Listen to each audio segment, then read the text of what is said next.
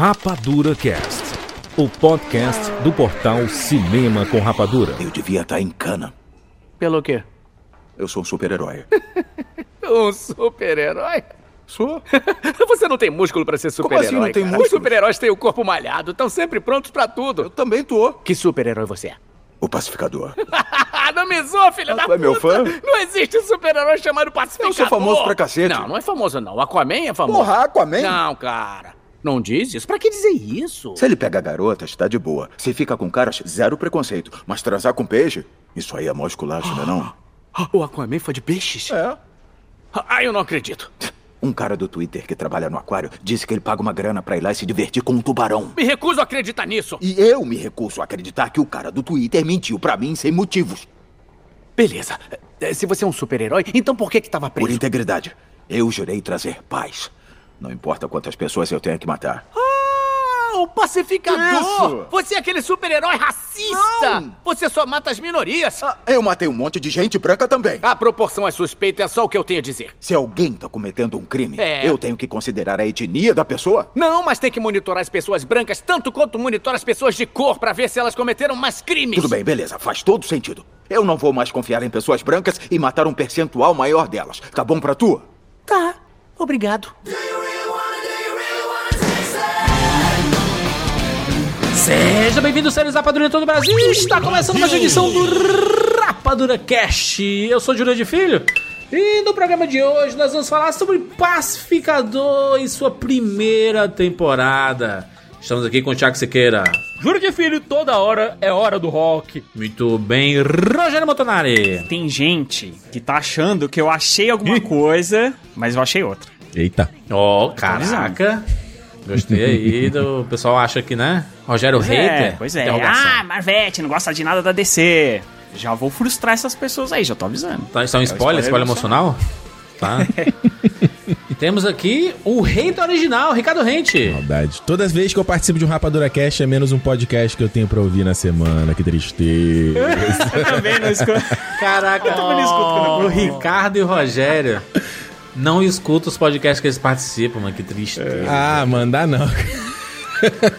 é muito, pra ficar moderno, é muito cringe. É muito cringe me ouvir. Se bem que nem cringe já, já não é mais novo, né? Cringe já tá velho. É cringe falar cringe, né? Aí você perde a magia da edição. Exatamente. Vamos lá, vamos falar sobre Pacificador. Série da DC, na spin-off de Esquadrão Suicida. Filme dirigido e roteirizado por James Gunn. Aqui a série toda roteirizada pelo James Gunn. Oito episódios, cinco episódios dirigidos pelo James Gunn. James Gunnzão, Guardião da Galáxia. Ah, né? Aquela coisa. Pai Gunn. Ah, aquela, Pai ah, Gunn. pá, Voltou que nem uma Aqui é DC, fênix. compadre. Aqui a DC, né? Depois que ele, né? Foi cancelado, ele foi descancelado e voltou. Ele é o wiki de Fênix dos diretores. Fênix. Voltou, né?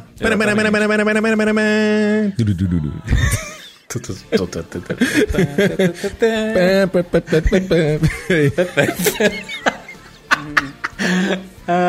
mas vamos falar sobre Pacificador, obviamente com todos os spoilers. Se você não assistiu, vai lá no HBO Max, né, e assiste o, a série, né? São oito episódios apenas. Depois eu volto aqui pra gente, né, conversar sobre tudo relacionado a Pacificador. Mas antes da gente começar, dizer que esse programa é um oferecimento do Paramount Plus, exatamente.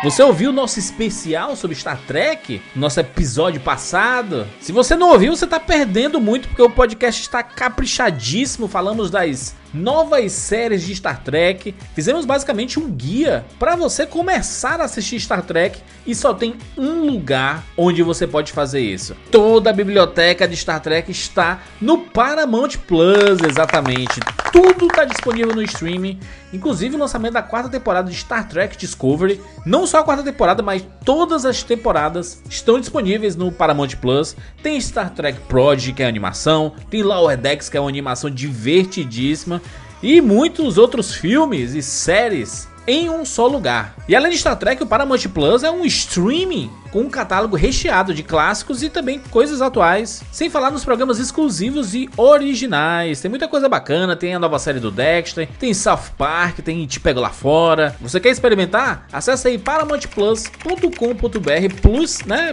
P L U S paramountplus.com.br e experimente por 7 dias gratuitamente. Você não vai se arrepender. E aproveitando que eu tô dando recadinhos, falar aqui da Nuvem Shop, nosso parceiro que tá aqui toda semana. E eles estão aqui para lembrar se você quiser empreender na internet, criar um negócio na internet, Nuvem Shop é a melhor plataforma de e-commerce da América Latina. Já está no mercado há mais de 10 anos, tem mais de 90 mil clientes, está quase chegando a 100 mil clientes, exatamente. E o intuito aqui não é só disponibilizar esses espaços para você colocar seu negócio na internet, mas também potencializar e motivar para que os seus negócios né, e seus sonhos se realizem e cheguem muito mais longe. Os ouvintes do Rapadura Cast vão ganhar 25% de desconto na primeira mensalidade, né, que vai ser o segundo mês de utilização da Nuvem Shop. Por quê? Porque você vai ter 30 dias de graça para experimentar, mais isenção de tarifa por venda durante 90 dias. Imperdível, só clicando no link que tem aqui na postagem desse podcast para você ir direto lá e ter o desconto, tá? É só através do link, não tem jeito. Acesse o nosso site rapaduracast.com.br, clica na postagem lá, tem lá Nuvem Shop, você clica e vai direto e ganha seus 25% de desconto e seus 30 dias grátis na, na faixa que coisa maravilhosa. Pronto, finalizamos aqui nossos recadinhos de hoje. Vamos agora falar sobre Pacificador, agora aqui no Rapadura Cast. Meu nome é João Vitor, sou um carioca em Brasília e sejam bem-vindos ao mundo espetacular do cinema.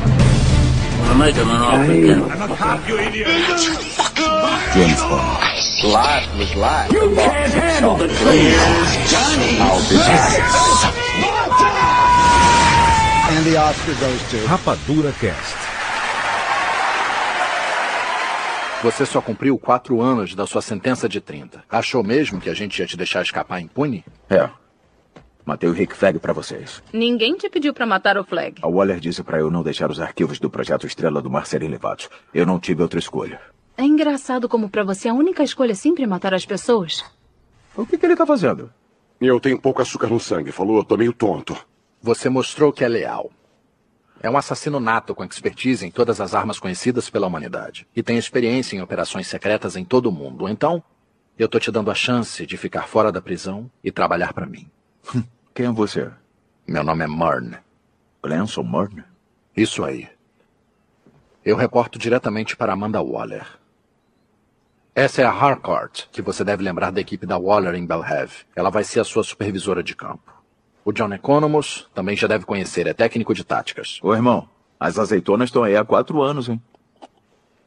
E essa é a nossa nova recruta, Liota Debayo, o que significa que ela vai fazer todo o resto.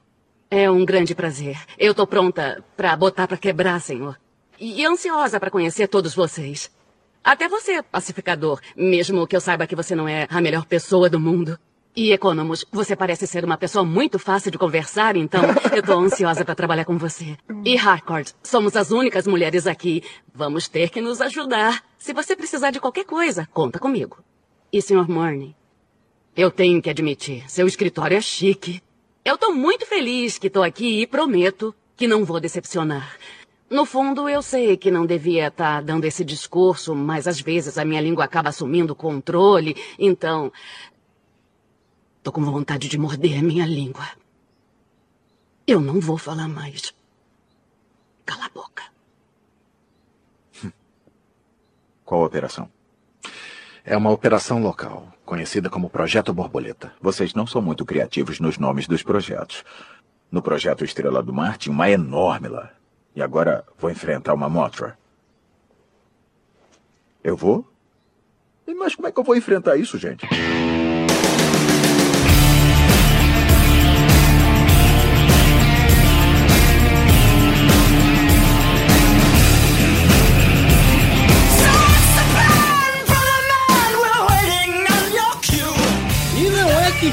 Finalmente a DC fez uma série boa, rapaz? Opa, pera. Aconteceu. Ô, Jurandir, que diabo é isso, caramba?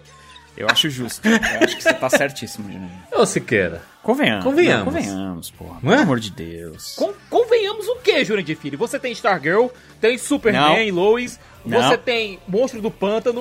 Não. Pô, Patrulha do Destino. Monstro do Pântano é aquela que foi cancelada, nem, nem tinha terminado o segundo episódio, já foi- tinha sido cancelada. Mas é boa, pô. É tão boa que foi cancelada. Vai, Sequeira, cita mais. Arrow, Vai. Flash, Smallville, Legends of Tomorrow, Se tu falar Titans, Yuri, eu saio desse podcast. Titans. é, Titans Não, aí. e tem, tem aquela também do Patrulha do Destino? Sim, Patrulha do Destino é do caramba. Não, eu não, eu não, Doom eu não, consigo, eu não consigo gostar. Como a gente tá falando, num, a gente tá num podcast Peacemaker, eu posso falar. Patrulha do Destino é do caralho. Para, palavrões são liberados. Todas essas séries que a gente citou, tudo, tudo bem assim, eu sei que tem um fandom, tem uma galera que curte, mas é aquela cara, carinha de série feita pra TV, né? A gente cons consegue claramente diferenciar de outros tipos de séries pra essas específicas, né? São feitas pra TV e isso de forma pejorativa, né? É a forma pejorativa da, da expressão. Tipo assim, baixo orçamento, série de super-herói. Se você não tiver um bom orçamento, fica muito difícil ficar legal. E coisa de linguagem, né, Juras? Tipo, ele. ele é, séries que tinham cara de série, né? Tinha o caso da semana, era aquela coisa, um personagem, né? Tem um, o cenário, ele faz um 24 episódios. planinho aberto, dele um, um de frente pro outro no cenário, conversando. Pá, pá, pá. é isso, sabe? Não tinha muita variedade, muita complexidade, né?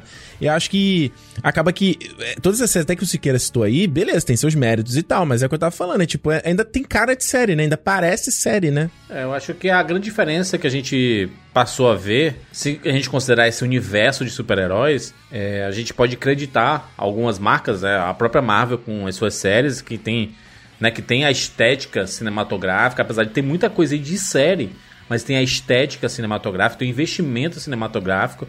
Você vê séries como The Boys também, né? Que pega, tem, tem uma parada de um grande investimento, tem a cara de cinema mesmo.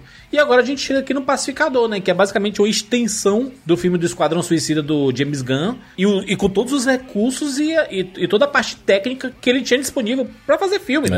Ele teve pra fazer a série aqui, né? Tipo, não deram um orçamento. Olha, tá aqui um orçamento de Esquadrão Suicida, vai fazer. Não. Sim. Não é aquele orçamento todo, né? Mas é aquela coisa. James Gunn ele é um cara que consegue fazer muito com pouco. Não, e, e ele tinha ainda, ele encarou filmagens durante a pandemia, que é uma outra problemática, né? Que ele tinha- que teve que É. se adaptar, e aí você consegue perceber.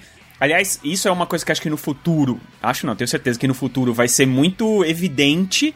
Talvez hoje em dia, porque a gente tá vivendo isso, ainda não é tão evidente assim, mas essas produções da época da pandemia vão ficar muito evidentes, assim, que, tipo, é, poucos atores no mesmo lugar, é, planos mais fechados, muito CGI pra, pra, pra compor cenário, esse tipo de coisa, sabe?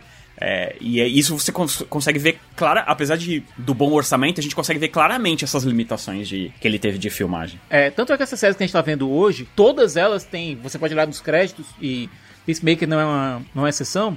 Existe lá um controle, um comitê de controle de Covid. Ou seja, existe um setor da, da produção que é voltado justamente pro controle de casos de Covid dentro da série. E outra coisa, o James Gunn, cara, ele fez. essa- Ele, a ideia que veio na cabeça pra fazer essa série, bicho, ele tava entediado, sentado em casa sem fazer nada e começou a escrever sem ninguém ter encomendado nada pra ele, sabe? É, ele até comentou que essa ideia do, de uma possível extensão de história sobre o pacificador, ele teve durante é, o Esquadrão Suicida mesmo, que tem uma cena que ele tá mirando na, na caça-ratos, e ele pediu pro John Cena improvisar aquela...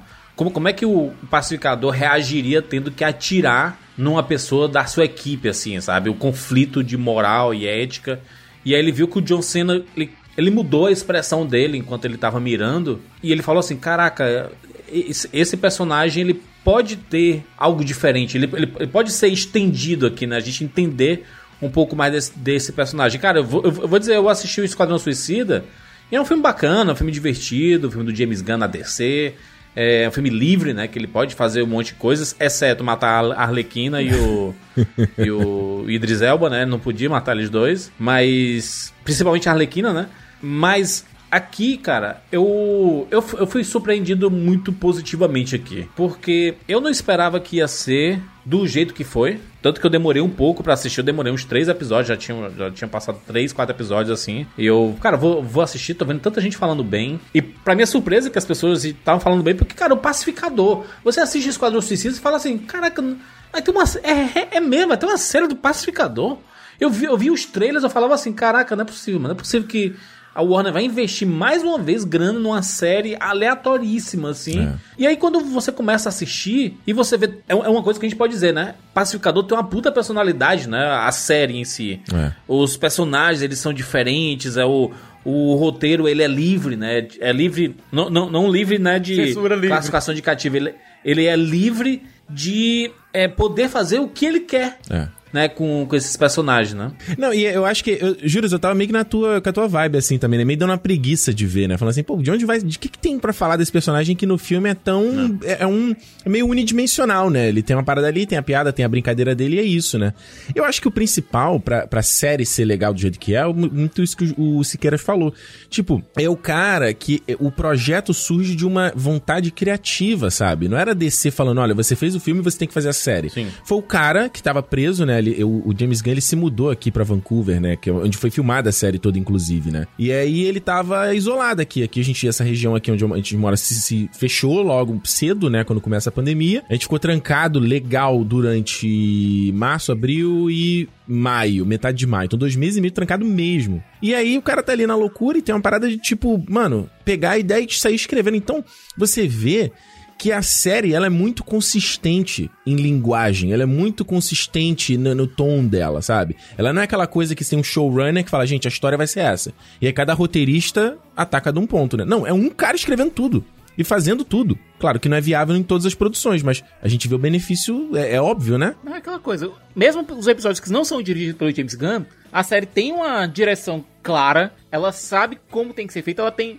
Eu não vou colocar- uma fórmula, porque os episódios eles têm. Cada episódio tem uma surpresa dentro dele. Tem um take diferente, tem uma cena de ação diferente, tem um diálogo diferente, tem, um, tem uma coisa que diferencia esse episódio dos outros. Mas parece que, olha, como o Ricardo colocou, consistência. Como o James Gunn escreveu, ela dirigiu mais da metade dos episódios, então os outros diretores têm como seguir, tem como, olha, É. o chefe mandou fazer desse jeito, certo? Sim, São diretores experientes, mas que sabem também dizer, olha, se a série tá indo, se a produção tá indo para esse rumo, a gente não pode desviar muito disso. São tipo que uns três, dois ou três episódios que não são dirigidos por ele, por ele não é? Alguma coisa assim. É, ele dirige cinco e três não, não são dirigidos por ele, mas ele escreve todos os episódios. pois é, né? aí você vê, né?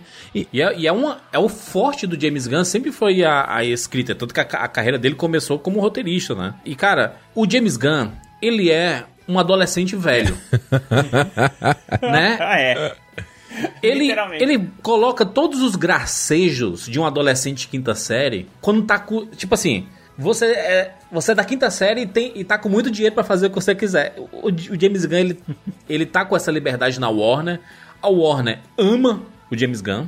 Por mais que o Esquadrão Suicida não tenha feito sucesso financeiro, mas teve algo que a Warner não tinha há muito tempo, que era reconhecimento da crítica. A Exato. crítica amou Esquadrão Suicida. O público amou assistir Esquadrão Suicida. As pessoas que viram, né? Porque ele não, não, não, não foi um, um grande hit de cinema, apesar de no HBO Max ele ter feito bastante sucesso. Quais filmes aí, olha aí os quais filmes aí do HBO Max aí que foram lançados nessa coisa híbrida, quais que realmente deram certo? Porque o Matrix agora acabou de sair e tá sendo processado lá. Os caras estão processando a Warner também, sabe? Eu acho que o único que realmente. O único blockbuster do, que saiu também no HBO Max que. Dois, o Godzilla vs Kong e o, e o Duna. Só. Só, né? É, e mesmo assim ainda foi dividido, né? Porque É, é, são filmes que tinham. O Duna foi chorando pra chegar nos 400 milhões, né? Sim, Ah, exatamente. Mas E é o- que a o- galera usa isso pra falar mal do filme, né? Pra falar, olha como o filme não, não é bom. Porque tem uma galera que defende ainda o Esquadrão Suicida de 2016, que eu acho uma loucura, né? Que prefere. É um absurdo, é um negócio assim, é, é delírio coletivo. É delírio. Mas eu, eu acho que é, o que a DC queria, que, na verdade ela enxergou no James Gunn, é que ele tem ideia, ele tem, ele tem um, um, um conceito pra colocar pra DC, que é um negócio que a DC vem patinando durante todo esse tempo, entendeu? Você, você falar assim, olha, esse aqui é o universo do James Gunn, é uma, é uma coisa muito forte e que não pode não trazer dinheiro agora, porque é óbvio que eles querem dinheiro, mas é uma coisa que pro futuro pode trazer uma- um tipo de estrutura que é o que a Marvel, a Marvel conseguiu fazer, que é fazer com que as pessoas queiram muito ver o próximo filme pra saber o que, que vai acontecer com aqueles personagens que ela se apaixonou lá atrás, entendeu? Se você pegar o Homem de Ferro 1, ele é um baita sucesso, mas ele não chega nem perto do que foi dar o Vingadores lá na frente, entendeu? Não. É uma construção de universo que o James Gunn tá trazendo pra, pra, pra DC e que a, a Warner não é besta, mano. Ela vai se aproveitar Não, disso de alguma forma. Essa série, ela conseguiu, nesses oito episódios, fazer uma, uma world building, fazer uma construção do universo, construir e mostrar, olha, Por conta da existência de super seres, algumas coisas foram alteradas. Por exemplo, a polícia tem um protocolo para lidar com capas, com supervilões, com super-heróis, com confusões envolvendo supers. É, alguns super-heróis são chamados para falar em escolas, etc.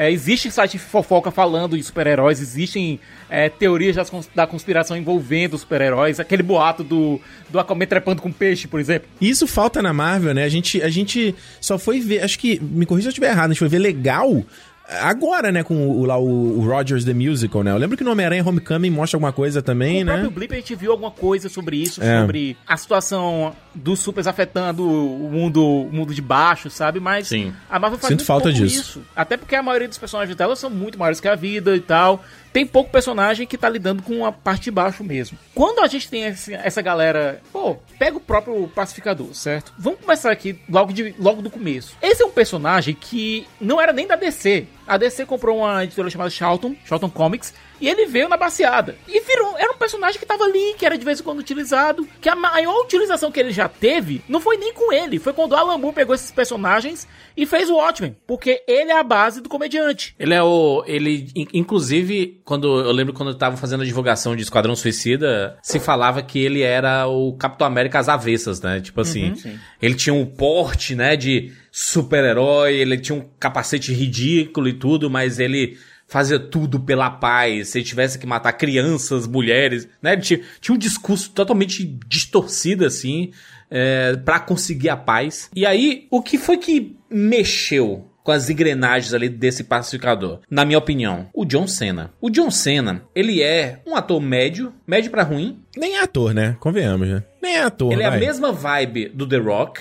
É, ele, Ele é... é- a- o, o- o The Rock, ele tem tipo uns 10 pontos a mais de carisma do que o John Cena. Isso que eu ia dizer, ele é mais carismático, The Rock. Mas o John Cena, ele tem um negócio ali. Porque ele é o fortão tosco. Você olha pra ele só de sunga e fala assim: Eu não acredito que esse cara tá dançando. Ele é o Brandon Fraser no Jorge, o Rei da Floresta, lá no Homem da Califórnia. Cara, o, ca- o cara, cara de cueca, o cara, cara de- aquela cuequinha cavada, assim, e aquelas veias dele saltando, a gente. Eu não acredito que é real a gente tá vendo esse cara aqui. E tá engraçado pra caralho, entendeu? Porque eu adorei. Cara, a abertura de Pacificador. Eu sei que tem gente que pula, porque tem gente que faz maratona e quer. Cara, eu quero Não ver os episódios.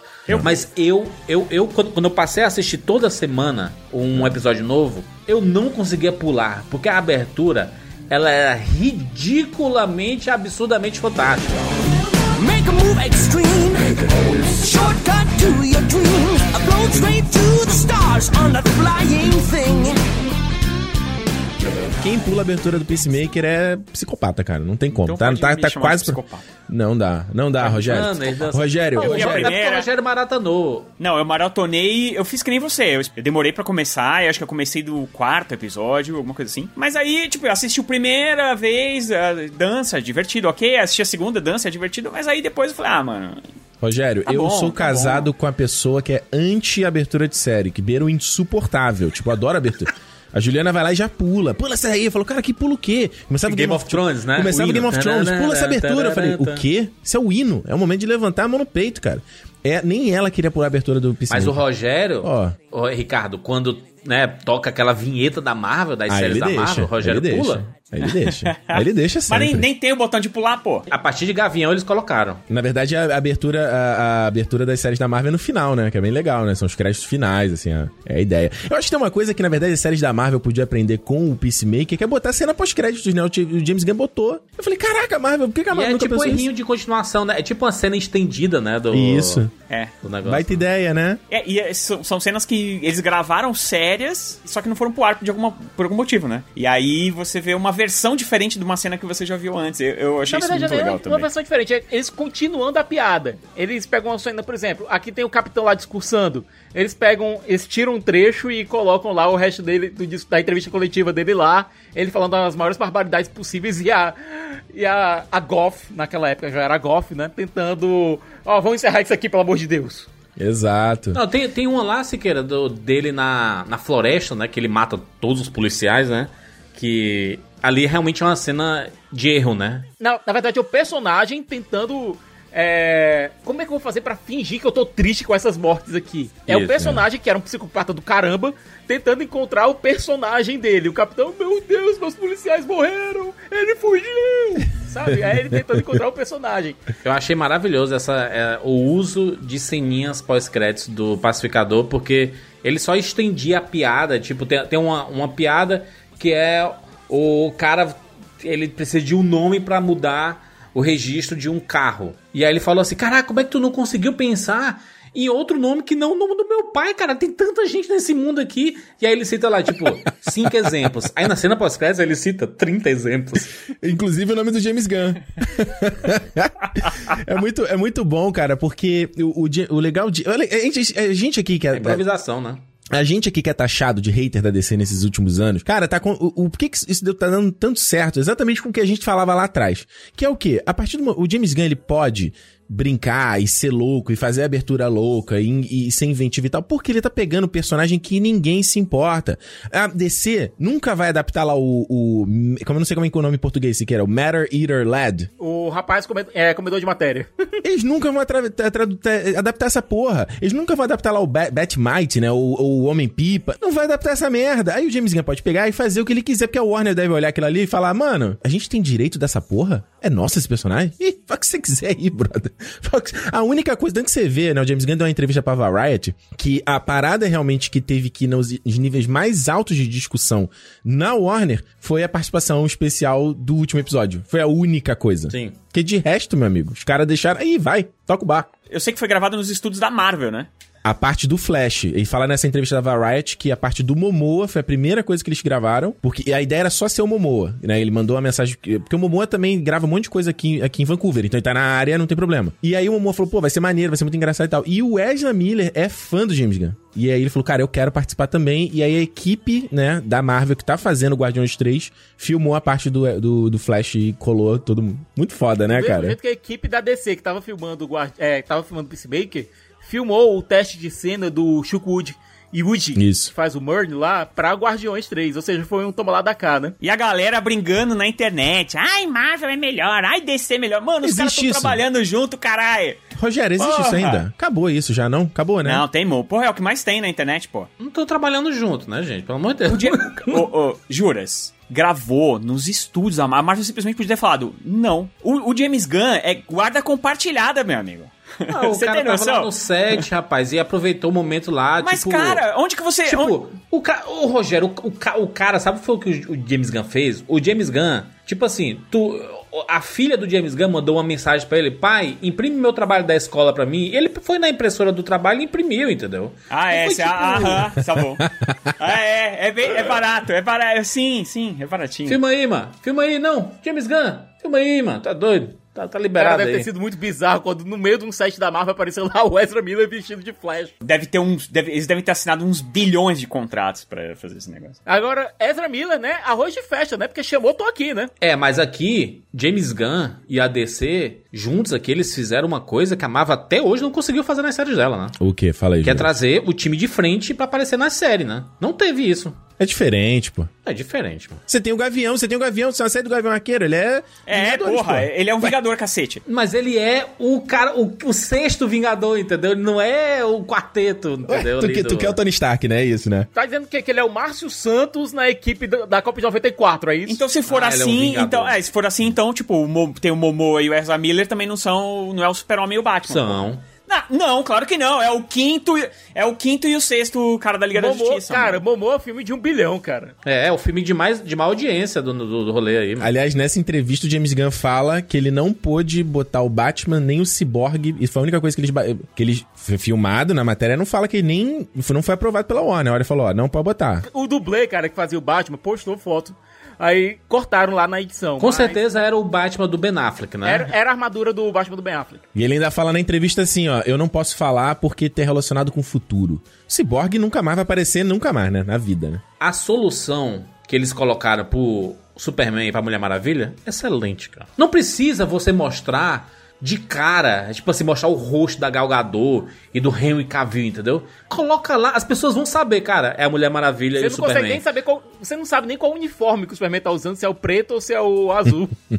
por conta da. Aparece a silhueta. Agora, uma coisa eu vou dizer: eu concordo com a Amanda Waller. Se mandassem a Liga da Justiça pra esse negócio, ia dar merda. Eles iam, eles iam, eles iam- eles iam fazer- destruir tudo, mano. A Liga da Justiça seria invadida pelos borboletas e acabou-se, cara. É mesmo? Tinham que ser usar ninguém. Uma coisa que é bacana dessa série é que a gente, sempre que a gente vê esses spin-offs, elas realmente, como você disse, Juras, é, não vem os atores principais, nem nada disso, né? Você sabe que é uma coisa que vem menos dinheiro, então, obviamente, que você não vai Sim. ter uma, Viola- uma Viola Davis. E de repente a Viola Davis tá lá. Tá certo, de uma forma diferente, mas ela tá lá. Isso dá muito Ela peso, fazia cara. série. Ela fazia série É também. que nem apareceu o. Nick Fury, assim, na, na- nas séries da o Marvel, Nick Fury apareceu mais do que ela em Agents of S.H.I.E.L.D., sabe? Não, tá, Shield, mas não, não é a série Marvel Studios, né, Siqueira? Mas ele apareceu, juras. Mas não é canônico, caralho, não tem nada a ver esse negócio. Não, tô dizendo é que a? A Amanda Waller é basicamente o Nick Fury da DC, mas, tipo, o Nick Fury, o Samuel Jackson apareceu lá em S.H.I.E.L.D., cara, em dois episódios. Se ele apareceu numa série da ABC, brother, que não era nem Marvel Studios, porra. É, mas ó, vocês estão citando exemplos que não, não, não, faz, não faz sentido aqui, sabe? Porque a gente tá falando de séries a partir de WandaVision, né? Que é a série Marvel Studios, que é a série dentro da casa, dentro do Disney Plus. Aquela coisa que são canônicas, que são relevantes e que fazem parte realmente do MCU. É, a gente tá falando, é, é, fazendo essa simbiose de- de- des- dessas séries, assim. Acho que a, a participação da, da, Man- da Amanda Waller é mais pra pontuar, né? Mas, putz, a Viola Davis participando ali é um negócio fodido. E ter a Liga da Justiça, pelo menos parte dela, né? é, aparecendo ali também é uma coisa. É, é- é uma piada? É, é uma piada. Mas ainda assim mostra que é, esse universo, hein, por mais que ele tenha ido tropeçando muitas das vezes, ainda vai existir uma conexão entre os conteúdos que estão sendo feitos, né? Entre os filmes Não, e as não, séries. esse universo específico, Juras, a gente, eu acho que o James Gunn fez um, como a gente falou, ele fez um belo trabalho povoando esse universo, mostrando, olha, não só só os majors que existem aqui como super-heróis, existe também a galera de baixo, existe também o, o pessoal meio loser, sabe? Porque você vê o Peacemaker, cara, bicho, eu, eu, eu É um merdel. James Gunn já me conquistou pra fazer o primeiro vilão que o Pacificador enfrentou ter sido o Homem-Pipa. Foda. O Homem-Pipa, bicho, que é um, é um vilãozinho de terceiro, mas que tem ganhado alguma relevância. E, tipo, se o Homem-Pipa for aparecer, eu espero que seja a versão que a gente te- tem visto na série da Arlequina, na animação da Arlequina, que é divertidíssima. É um vilão loser, mas com um vilão loser com coração, sabe? Só tu mesmo pra saber isso, Siqueira. Só tu mesmo, cara. A ideia da série é muito interessante, né? Porque você pega uma parada totalmente sem, sem compromisso, né? É um- uma missão de montar uma equipe totalmente desconjuntada, né? Galera totalmente aleatória ali, essa, essa equipe que foi montada.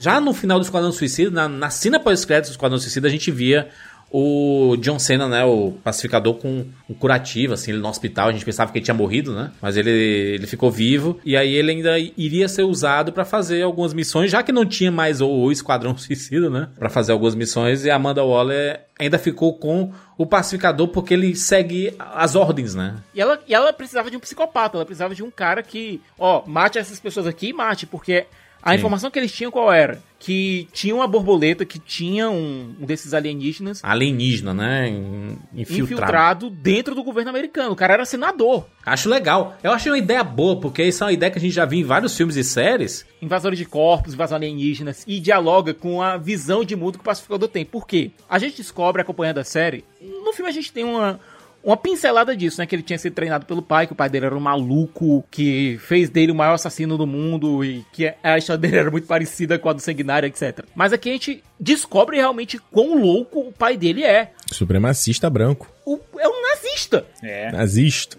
O capacete, de- tipo, ele é um diabo, assim, né? Literalmente. Tipo. É o dragão vermelho, é o dragão branco, pô. Você vê quão ruim esse cara realmente é. Ele era daqueles rednecks malucos que acreditam em supremacia branca porque é a única forma que ele vê a própria existência dele como sendo validada, apesar de ser um cientista genial, ele é um maluco. Ele é um O maluco. que você quer, Smith? Disseram que encheu o saco dos guardas a noite toda. Eu não matei aquela mulher. Isso é o que você diz. É o que todos dizem. É, mas eles não podem provar nada, né, Lucilu? Lucilu, ela também é asiática? Nossa, como você é esperto. Como eu posso te chamar? Jimmy Fallon? O problema é que apreendemos o carro que estava lá. O carro não é meu. Não é o que diz o registro, Guy Fieri. E temos duas testemunhas que disseram que você sequestrou elas. Ué, elas estão mentindo. E as suas digitais, Blake Shelton, estão no apartamento da vítima. Não consigo pensar em mais branquelos. Confere as minhas digitais. É só o que eu peço, beleza? Vê se elas batem com as que foram achadas no apartamento ou se alguém alterou o sistema. Porque eu não fiz isso. Então quem fez? A besta quadrada do meu filho. Tem uma coisa que é bem, bem interessante no figurino que o Robert Patrick usa. Primeiro, escalar o Robert Patrick como pai dele já foi um, um casting maravilhoso. Segundo, o figurino e a caracterização. Tem uma, uma tatuagem dele que aparece no braço que é de uma garrafa de leite com o, as estrelas e listas americanas. Porra, perfeito. Garrafa de leite é um dog whistle, é um assovio de, assovio de cachorro pra falar de pureza, de branquidão. E você vê essa tatuagem de maneira bem proeminente e é uma forma bem fácil e rápida de mostrar quem esse personagem é, sem você dizer uma palavra. E o lance, né, o, o- o mais foda é que, assim, nessa série, e tem muita gente aí que, né, fingindo que não acontece, o Nerdola fingindo que não acontece.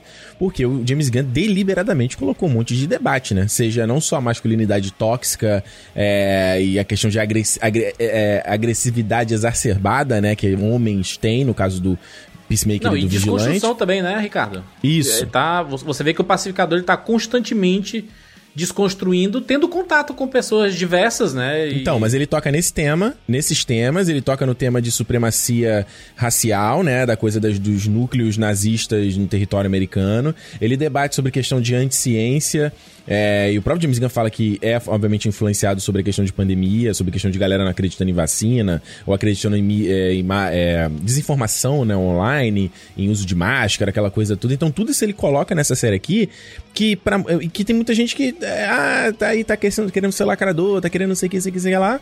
É, mas que, mais uma vez, ela é totalmente pertinente, né? Que se tá incomodando é sinal de que, que a mensagem tá sendo necessária, né? O Chris, o, o Chris Smith, ele é um cara Uhum. que ele vê uma, te- uma teoria de conspiração na internet, ele automaticamente acredita. Exato. Ele foi criado assim. Ele tem até uma cena que ele fala assim, é, mas isso aí, tipo. É, é, mas eu não recebi isso pela internet, né? Que os caras estão falando pra ele uma o notícia assim, que é uma coisa óbvia. de tal não ia mentir pra mim.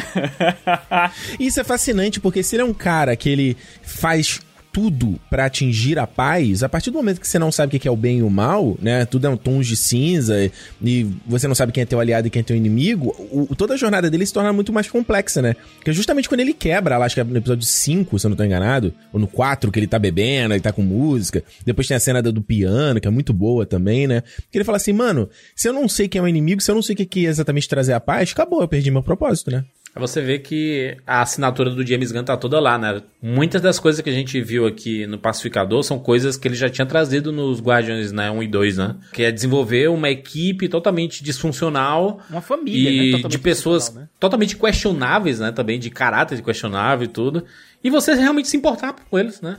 Eu acho que até o, o próprio James Gunn ele disse que o John Cena ele se comporta muito como o Dave Bautista se comporta no- nos Uhum. Guardiões, né? É. Uhum. Ele disse que era, era é muito, muito semelhante o- os dois, assim. Ele, inclusive, lamenta que ele não pôde desenvolver mais do Drax, né? do Dave E Bautista. aquela coisa, você tem tanto essa questão do, da desconstrução do pacificador, porque ele começa querendo ser o macho alfa, certo? Ele meio que é- obedece ao Murn, que ele reconhece como um, um superior dele, mas quando o Murn morre, ele não tem dúvida nenhuma em dizer, olha, não, a Harcourt é a líder, não Uhum. sou eu. A Sim. Harcourt é a única que tem, tem a cabeça no lugar aqui e pode liderar essa equipe. Então, o- eu acho que é- o mais legal, na minha opinião, da série toda é, é esse conflito do próprio personagem. De falar uma coisa e fazer outra, né? Ele, ele vem com um discurso é, de machão, por exemplo, no, no, no começo da série, né? Que ele.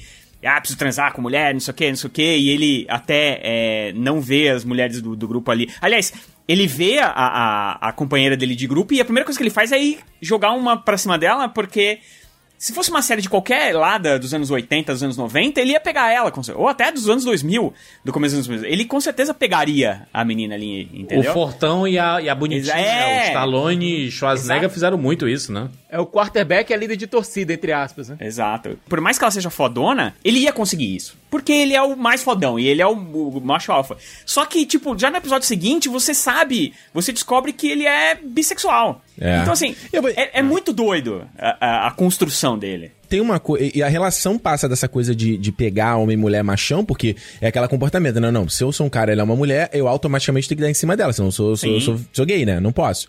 E, e ela passa, pelo menos ela termina a série com uma coisa de amizade. Tipo, ó, é a galera, são companheiros, e não é porque ela é do- de um sexo oposto que você tem que dar em cima dela, né? Ele passa dias do lado dela na cama enquanto ela tá se recuperando.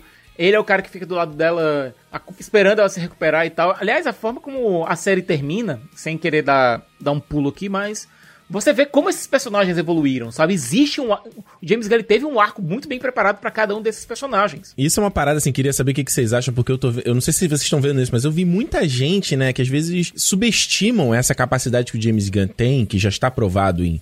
É, em todas essas produções, que é justamente de fazer a gente se importar, de apresentar personagens novos, de criar universo, de apresentar esses caras e fazer a gente não só se afeiçoar a eles de alguma forma e criar uma conexão, mas da gente conseguir facilmente dizer algo sobre eles quando a gente termina de assistir a parada. Você pode fazer uma pergunta muito rapidinha. O que, que você. Ah, pô, a personagem é essa que você, que você quer lá, sabe? E eu acho que isso ele faz de uma forma tão, entre aspas, fácil, que eu acho que a galera meio que subest... meio que. Ah, ok, ah, é, ele já fez isso antes, sabe? Tem um exemplo tão bom Hum. disso, sabe? Que é uma piada recorrente na série, que é o Econ- a barba do Economus. Aham. Parece ser uma piada que vai se repetindo, uma piada besta que você vai ficando com tanta raiva dessa piada quanto o próprio Economus. Até que no último episódio, ele dá uma razão de pra essa piada existir durante toda a série. Exatamente. Exatamente. E às vezes, e é isso é que eu acho engraçado, porque, cara, isso se fosse tão fácil fazer, todo mundo faria, sabe? E a gente tá tendo um filme de boneco aí, a torta é direito, sabe? E você vê como o cara é bom nisso, sabe? De dar tempo de você criar uma conexão com esses caras, sabe? E mais ainda de jogar eles, como o Juras tá, acho que foi o Juras que tava falando, jogar eles numa história, numa, numa trama que que ela é ela, ela é, como é que eu vou dizer, bem banal no sentido, né? Ela é uma missão importante, mas ela, mano, não é salvar o mundo, não é o raio azul, não é a ultra criatura. É uma, mano, é uma parada micro, micro, micro, micro do micro, cara. Só que tem um, um, um twist aí nessa história, porque as borboletas, elas querem só sobreviver, né? Não, Elas não querem- só sobreviver, elas querem ajudar. Essas Ah. borboletas, o Goff, o barra A Goff, né? Porque de- depende do corpo que tá habitando, né? Ele começa no, corpo- no corpo do senador, depois vai para o corpo da, detet- da- da detetive. É, explica, olha, nosso planeta era muito parecido com o, no- com o seu e tal, a gente gastou todos os recursos e a gente teve que, que vir pra cá, porque o planeta aguenta a gente, mas a gente precisa dessa fonte de alimento que é a vaca, né? Que é um bicho que eles trouxeram É incrível. do planeta deles. Incrível. E eles começaram a ver Gigante. que a Terra estava indo pelo mesmo caminho de, de- de destruição. Então, os que, eles- o que eles queriam? Entrar em posições de poder para impedir que a Terra virasse o planeta. É, isso fosse pelo mesmo caminho deles. Era uma espécie de conquista do mundo com fins, entre aspas, benignos. E é aquela coisa, o que o Goff queria, e até aquela cena que ele, na versão borboleta dele, dentro lá da jarrinha, lá do pacificador, ele faz o símbolo da paz, ó. O que eu quero é paz. Então, Peace and love. Muito bom, muito bom. O pacificador, ele pega um dispositivo de comunicação alienígena e o, a própria borboleta e ele guarda no trailer dele e foda-se a missão. Ele não, ele não entendeu que aquilo era a coisa mais importante que tinha pra Bagulho missão. perigosíssimo, né? A cena dele com o vigilante, eles tentando responder, per- fazer perguntas pro Goff, aí fala qual é a sua cor favorita. É o do. Você bate uma vez é sim e duas vezes não, né? Aí, não, seu idiota, essa, essa é só sim ou não? A gente vai vamos perguntar Ah, as qual a cores. sua Spice Girl favorita? Sabe? Você assim, corre aqui perguntar as caras que tá assim, não. Mano, o Vigilante, melhor personagem ever, cara. Tá Porra, maluco, o cara. O Vigilante é um personagem muito aleatório, mas que ele, ele combina tanto com o John Cena ali, né? Os dois se deram muito bem ali. a- Nossa, cara, a- ele é- Olha, o. Adrian Chase, ele teve histórias escritas pelo Alan Moore, certo? Era um personagem bem barra pesada da DC, mas como é um personagem que não estava sendo muito, muito utilizado, cara, James Gunn pode pegar e reinventar o personagem para fazer essa nova versão, que aliás é a segunda vez que ele é adaptado em live action para uma série. A primeira vez foi justamente dentro do universo Arrow, né? Só que ele não era o vigilante ali, colocaram ele na- em outra persona. Mas essa versão aqui é muito mais interessante porque você vê claramente que esse rapaz ele não consegue processar emoções. Ele tem um probleminha, ele não sabe como reagir em determinadas situações, mas ele se vê muito atraído pelo, pelo pacificador, pela filosofia do pacificador, de olha, é, matar Ele é muito caras fã, ruins. né? É, É meio um bromance, né, que tem ali, né? É, é total, né? Bromance de verdade mesmo, né? E do próprio pacificador em relação ao vigilante, né? Ele não assume isso, mas ele também tem uma parada de ser meu, meu brother, assim, meu bro, né? Uhum. Ele sempre parece meio Porque é irritado, né? ele, ele olha pra vida dele e vê, pô, meu melhor amigo é uma águia e eu converso agora com, um- com uma borboleta. O Igli. A Eagle. Pelo amor de é Deus. o Baby mano. Groot, né? Fantástico. Caraca. Fantástico. Muito bom.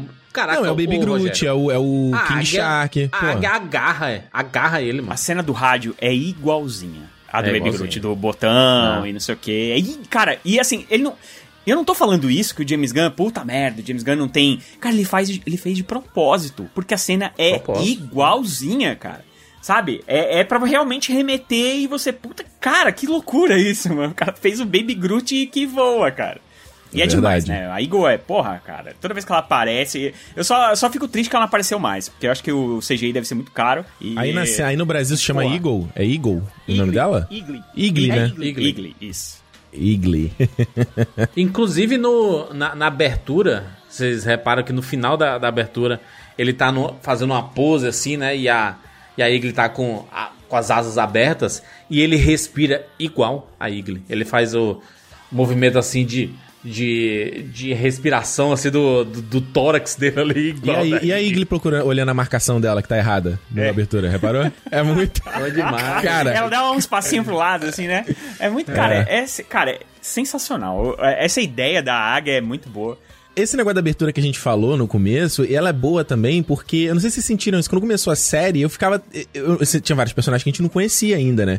Sim, e aí eu falei, pô, é. que momento vai aparecer esse cara aqui e tal?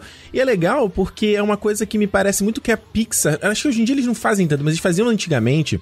Que era botar aqueles erros de, de, de gravação que ele Sim. quebrava um pouco o estigma do vilão, né? Tinha lá o Randall do Monstros S.A. É. Aí ele botava ele sendo engraçadinho no, no behind the scenes, entendeu? Que aí a galera não. Acho que a criança não ia ficar tão bolada, né? É, E na- atuação, né? Sim. uma é, atuação, e aqui né? tem também, né? Tipo, de mostrar mesmo o pai dele escrotão, ou outras pessoas escrotas lá, o capitão de polícia e tal. O próprio vizinho lá do pai dele, que, é- que aparece rapidinho, né? O Judomaster também, você pensa, eu sei lá, eu fiquei vendo a série inteira achando que em algum momento eles vão se juntar. E tipo, não rola, mano. Não, Não, e o rola. personagem, o personagem termina vivo, então pode ainda ter alguma coisa, pode rolar. Não sei como ele termina vivo, porque ele leva tiro, ele. Caraca, mas é apanha pra caralho. atropelado. Mas e a cena, Meu cara? O, o vigilante toma tiro pra caraca e fala, mano, você tem que ir pro hospital. Ele, é, só precisa de, uma, de tirar um cochilo, tá de boa. É, mas ele desmaia. Virou. É, é personagem de anime, Ricardo, que tem que dormir pra. Porra, sarar juras, coisas. juras, que parada mais anime do que tocar o tema de abertura no momento da ação, no final. Fala aí. Bom demais. É bom demais, mano. Cara de A anime. né? trilha sonora. Eu, cara, eu tenho ouvido a lista no Spotify muito, cara. Porra, só anos 80, anos 70, 80 ali, né? Muito cara, bom. é glam rock. É glam É. rock. O cara, ele gosta daquele metal cabeludo, sabe? Isso, metal farofa, bem dos, anos, farofa. dos anos 70, 80. É disso que ele gosta. Tem um motivo pra isso, né? Ele, a cabeça dele meio que paralisou naquela época. Uhum. Porque ele teve o trauma da perda do irmão de uma forma absolutamente cruel. O pai Uhum. deles fazia eles brigarem pra aposta, cara.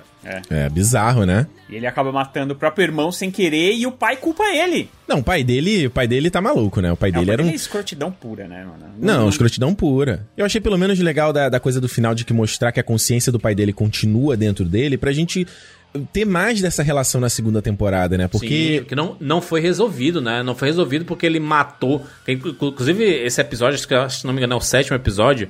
É um episódio fudidamente bom, assim, sabe? Do... Acho que é o melhor, né? É o penúltimo. É o melhor episódio, eu acho. Quando, quando ele encara o pai dele e você pensa assim, cara, ele não vai conseguir matar o pai dele e dá um tiro na testa do pai. É. É, muito foda esse Vai em episódio. frente, atira, seu bastardo! Sabia que não ia conseguir, seu covarde. Porque eu te controlo. Mesmo se eu não te matar, você nunca vai conseguir ficar longe de.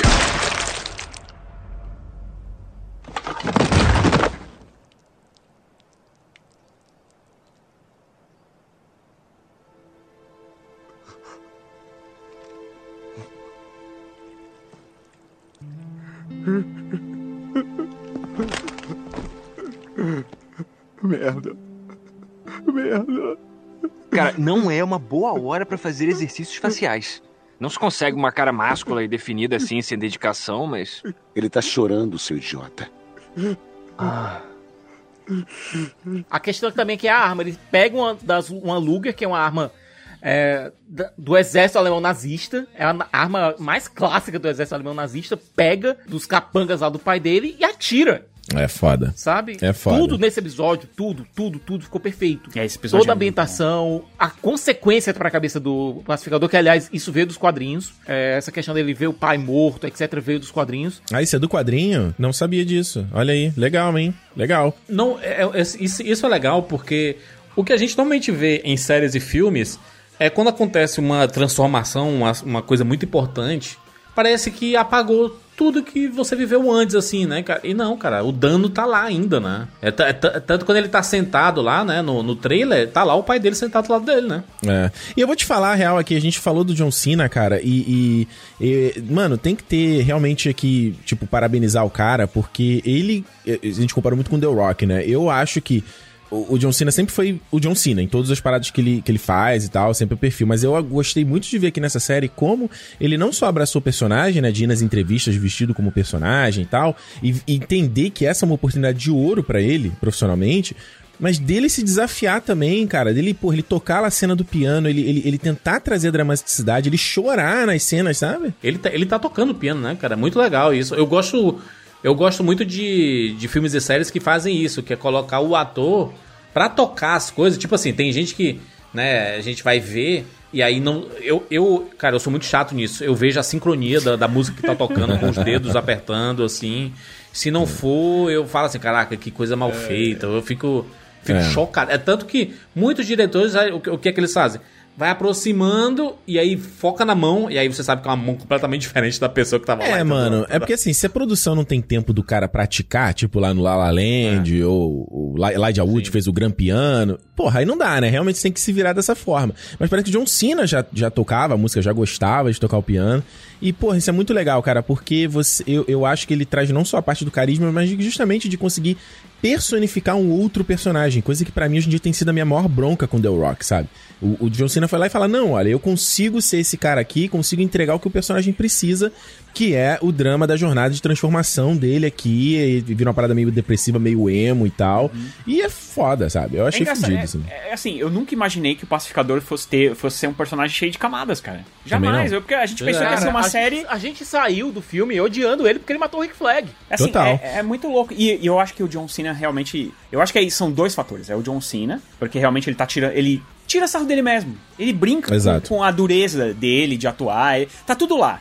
E é, é, o James Gunn, cara, porque o James Gunn é um cara que sabe dirigir esses caras, né? O Dave Bautista, na minha opinião, é um péssimo ator. Só que em Guardiões da Galáxia ele tá incrível. Ah, que isso? Péssimo, eu não sei se é Eu, péssimo. eu acho. é... Não, eu. Ah, pelo amor de Deus, eu acho ele péssimo. Não, cara, por exemplo, lá no Blade Runner ele entrega. Eu acho que ele é péssimo Porra, no ele Blade entrega. Runner. Péssimo. Que Mas isso, tudo que bem. isso, não, E o John péssimo, Cena, eu caralho. também acho um ator ruim e que também consegue entregar. Então, quer dizer, é, é um cara que consegue enxergar coisas que de repente o próprio cara não vê. E assim, outros Uhum. diretores, por exemplo, você vai pegar o John Cena, você vai pegar por quê? Ah, porque ele é fortão, porque ele É. dá ele dá um Brucutu. texto aí que é, é de, né, de brucutu. Aí você vai pegar o Dave Bautista. O que que ele faz? Ah, ele, ele dá porrada, ele é fortão. O que que ele faz? Ah, ele dá texto de brucutu. Não, e o James Gunn é um cara que vê outras coisas nesses caras. Vê o senso de É. humor, no caso dos dois, inclusive, né? O Dave Bautista se mostrou um baita comediante, cara, sabe? No, Sim. no- nos Guardiões. E o John Cena aqui é outro cara que também conseguiu enxergar, o, o- o- acho que o James Gunn conseguiu enxergar isso nele, acreditar nele Verdade. e falar, "Cê- eu vou te dar uma série, bicho. Agora eu quero ver o É. que você vai fazer. E aí o cara assumiu essa, é, é, assumiu essa bronca e entregou, cara. Se tem uma coisa que não dá pra dizer aqui é que o John Cena é, não está impecável, assim. Eu acho que Concordo. a dureza, tudo é perfeito. Entregou foi pedido e tem outra coisa, Rogério.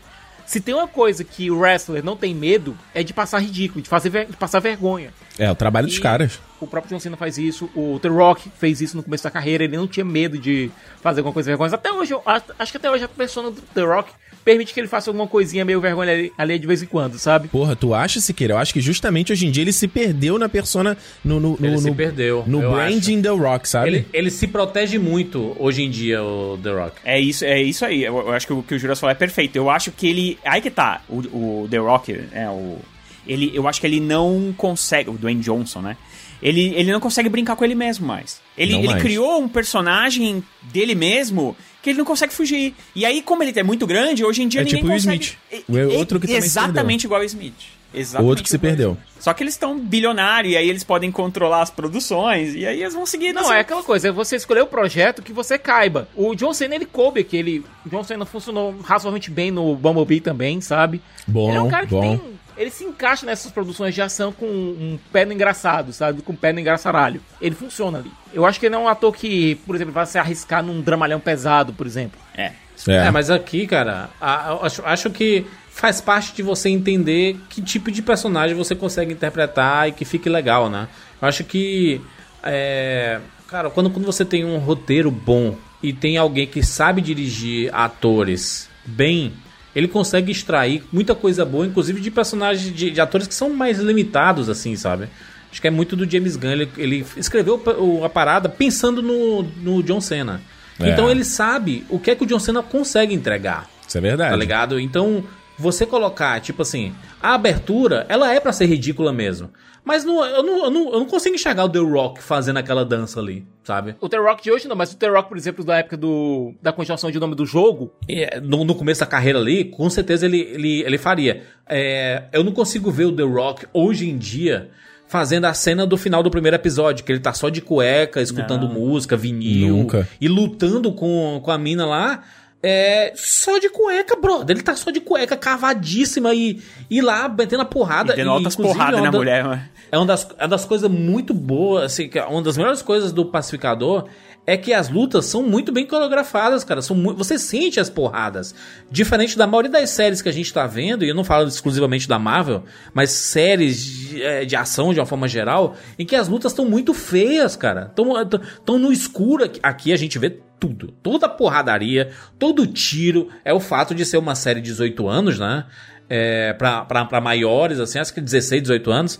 é, que permite que ele, né, ele possa ir além, né? Possa mostrar sangue, sangue pra possa porra. mostrar membros quebrando, tiro. Arranca o é, braço, enfia na arranca cara. tudo. Mas eu já vi, eu vi o James Gunn falando duas coisas muito interessantes sobre o processo dele. Um, que ele gosta de fazer storyboard de tudo, né? Ele, até da, da sequência de ação, pra onde vai, com o movimento de câmera e tal. E, e que ele, ele, ao contrário de muitos diretores, é um diretor que mais se sente confortável filmando ação.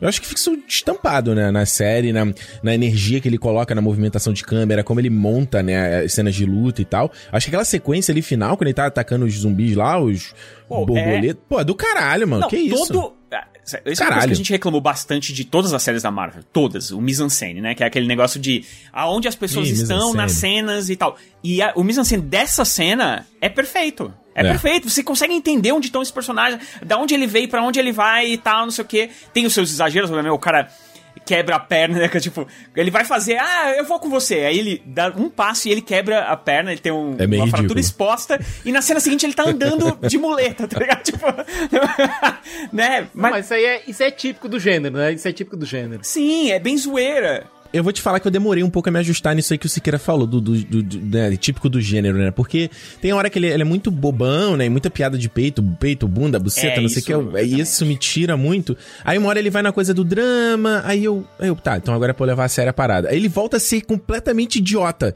E eu fiquei assim, peraí, James, você quer que eu leve a sério essa história ou não quero, entendeu? Ou não quer. E eu acho que no final, é isso que o Siqueira falou, acho que não é tanto pra levar a sério, né? Tanto que quando tem o drama, porra, o, o- lá o Clint Mansell lá, hein, o querido aí que faz a estreia do filme do Aeronautas, como é que ele é guitarrinha, né? De filme dos anos 80. E tipo, não é muito, né? Não é vida real aquilo ali. É realmente não é pra Não, não, levar a coisa, sério, é- né? Pra nós que estamos assistindo de fora, não é pra levar a sério. Agora, é sério pra aqueles personagens. É a vida deles. Então, o mundo, ele tem uma, a narrativa tem uma coerência. Mas, É. eu acho, mas eu acho que é, isso melhora a partir, sei lá, do terceiro, quarto episódio. Porque o tipo de humor do James Gunn, principalmente no começo da série, eu acho que ele pesou demais na mão, assim. E era o tempo todo piada, e pra mim, eu não sei, eu acho que não é, não sei se é pra todo mundo, mas pra mim, quando fica piada em cima de piada, em cima de piada, em cima de piada, eu fico um pouco cansado. Porque o tempo todo você tem que ficar tentando entender o que ele tá querendo dizer e tal. E a gente. Não vamos nos esquecer que estamos no Brasil. Então, e isso é, é uma história que se passa nos Estados Unidos com a cabeça de um americano, né? Bem norte-americano mesmo, assim. É, que, que é, ele gosta de ele, ele gosta de mostrar muito do que acontece no país dele, muito da- de costumes do país dele e tal. Então a gente tem que ficar aqui o tempo todo correndo atrás. Então É, assim, sim. quando ele vai piada, piada, piada, piada e você fica correndo atrás, tem uma hora que dá uma cansada. Assim, eu tive muita sensação, principalmente nos dois, três primeiros episódios. Depois eu acho que a série dá uma melhorada exatamente porque ele dá mais peso pros personagens por- exatamente por causa do drama. Ele bota um pouco de drama a mais, os personagens, você começa a se preocupar um pouco mais com eles e largar um pouco de. Ele larga um, um um pouquinho de mão o excesso de piadas. Eu acho que se fosse um pouco mais. Se ele se comedisse um pouco, assim, não botasse todas as piadas que ele pensou no mundo, numa cena, eu acho que talvez funcionasse um pouco melhor, principalmente no começo, assim.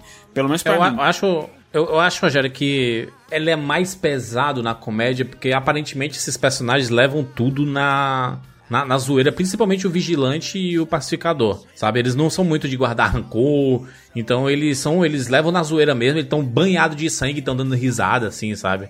Eles têm uma, uma vibe diferente. Mas quando tu falou ali questão de Brasil, teve uma polêmica com a dublagem, né? A dublagem aqui, aqui, no, aqui no Brasil é, da série, que deu uma suavizada absurda, né? No, nas falas do Dragão Branco, né? Do Robert Patrick. Que ele tava, tava falando um monte de palavras racistas e aqui as palavras eram tipo fracote, trapaceiro, sabe? Assim, era. E isso causou uma polêmica muito grande, né? Co- Com a dublagem, porque você tá suavizando o discurso do personagem, ou seja, você tá alterando o texto daquele personagem, né? O... Inclusive você julga o personagem através do que ele fala, né? Das suas ações, né? Então se você tira isso, né? É justamente isso, né, Juras? Muita coisa no Dragão Branco, a, a gente vê pelo subtexto dele, a gente vê pelas tatuagens, a gente vê pela forma como ele se refere a um personagem de uma maneira. Até mesmo a palavra sai da boca dele, vai assim na. É muito natural. Parece que é a segunda natureza do personagem ser daquele jeito. Aliás, segundo não, primeira natureza. A primeira coisa que, que vem na cabeça dele é aquilo. Na hora que você suaviza isso, você tá tirando é, esse personagem do contexto da série. Exato, e, e é pra chocar mesmo. Tanto é que foi corrigido isso depois. Eles corrigiram a dublagem. Inclusive corrigiram um outro problema também que teve, foi logo nos- no, quando saíram os primeiros episódios, né? Que também era na legenda aqui do Brasil, que também tava problemática demais no começo. Essa é outra coisa que me fez assistir um pouco depois da série. Porque a galera tava reclamando demais das legendas. Eu falei, mano, eu não vou encarar isso daí, ficar me confundindo. Eu também não quero assistir inglês, porque eu sei como é que o James Gunn é, com esse negócio de piada. E é piada em cima de piada, em cima de piada, em cima de piada. Eu falei, não, eu vou esperar sair tudo bonitinho. Aí, quando eles consertaram assim, aí a gente já. Aí já dava pra assistir legal. Coisa de tradução errada mesmo? Traduzido errado, várias coisas traduzidas erradas. E ela Porra, é tava foda. entrando e saindo muito rápido em, em vários casos. Algumas vezes não tava aparecendo. O timing então, tava horroroso. O timing Tava horroroso. tá- Pô, aí não dá, né, cara? 15 anos atrás, os fansubers sabiam legendar rapidinho no Lost.